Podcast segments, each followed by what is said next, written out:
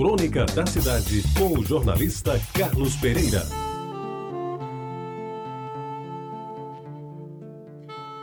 Amigos ouvintes da Retabajara, ainda hoje, quando às vezes abro a sexta página do Correio da Paraíba, eu procuro a sua crônica. Aí busco nas linhas que ele já não escreve as construções poéticas que eram como uma suave melodia a entrar pelos meus ouvidos.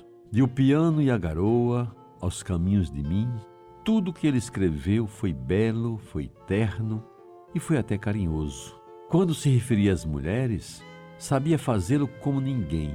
Se a dama já era bonita, ficava mais bonita ainda, mais atraente, mais feminina, mais tudo. E até quando a beleza não era o seu forte, ele tinha o condão de transformá-la, e tal qual gata borralheira, mudá-la para a Cinderela de todos os contos. Quando ele falava da natureza, o fazia com esmero, com dedicação e principalmente com os ares do poeta que sempre tentou esconder e nunca conseguiu. Ele era um esteta, e a natureza ele a pintava com raro esplendor, fosse representada pelas árvores frondosas da bica que ele tanto frequentou, pelos ipês amarelos do liceu ou mesmo por uma simples roseira de alguma jardineira perdida no prédio qualquer da cidade. Meus amigos, muitos dizem que ninguém é insubstituível. Se isso é verdade, abra-se, por favor, uma honrosa exceção e concedam-me a permissão para dizer que ele e sua obra não tiveram substitutos. E ao que parece, jamais terão. A ausência de Luiz Augusto Crispim ainda hoje é sentida e será, não somente por mim, mas por toda esta cidade de Nossa Senhora das Neves, que foi cantada e decantada tantas vezes nas suas crônicas. E às vezes, meus amigos, numa esquina qualquer das ruas da praia, cruzo com um carro preto e de relance imagino o que eu estou vendo na direção. De terno e gravata, óculos escuros, cabelos bem penteados baixando o vidro para me cumprimentar. Como vai o caro amigo?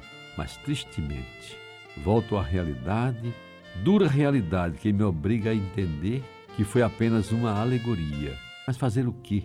Lamentar não basta. Lembrá-lo sempre sim, e lembrá-lo da forma como ele foi melhor. Amigo, companheiro, marido, pai e principalmente uma beleza de pessoa. Daquelas pessoas que seguramente só aparecem por aqui de muitos e muitos anos. Saudades dele, pelo seu porte garboso e pelo seu sorriso aberto e franco, que o fazia cativante, até pelos homens mais empedernidos. Saudades do colega generoso, sempre pronto a conceder a quem o solicitasse, sem se fazer de rogado, uma palavra de apoio, um gesto de solidariedade, um preito de amizade. Enfim, meus amigos, são saudades e muitas saudades de verdade do muito estimado Lac, Lac, o caro amigo Luiz Augusto Crispim, que para mim continua sendo o postal da cidade e que também por isso tanta falta nos faz.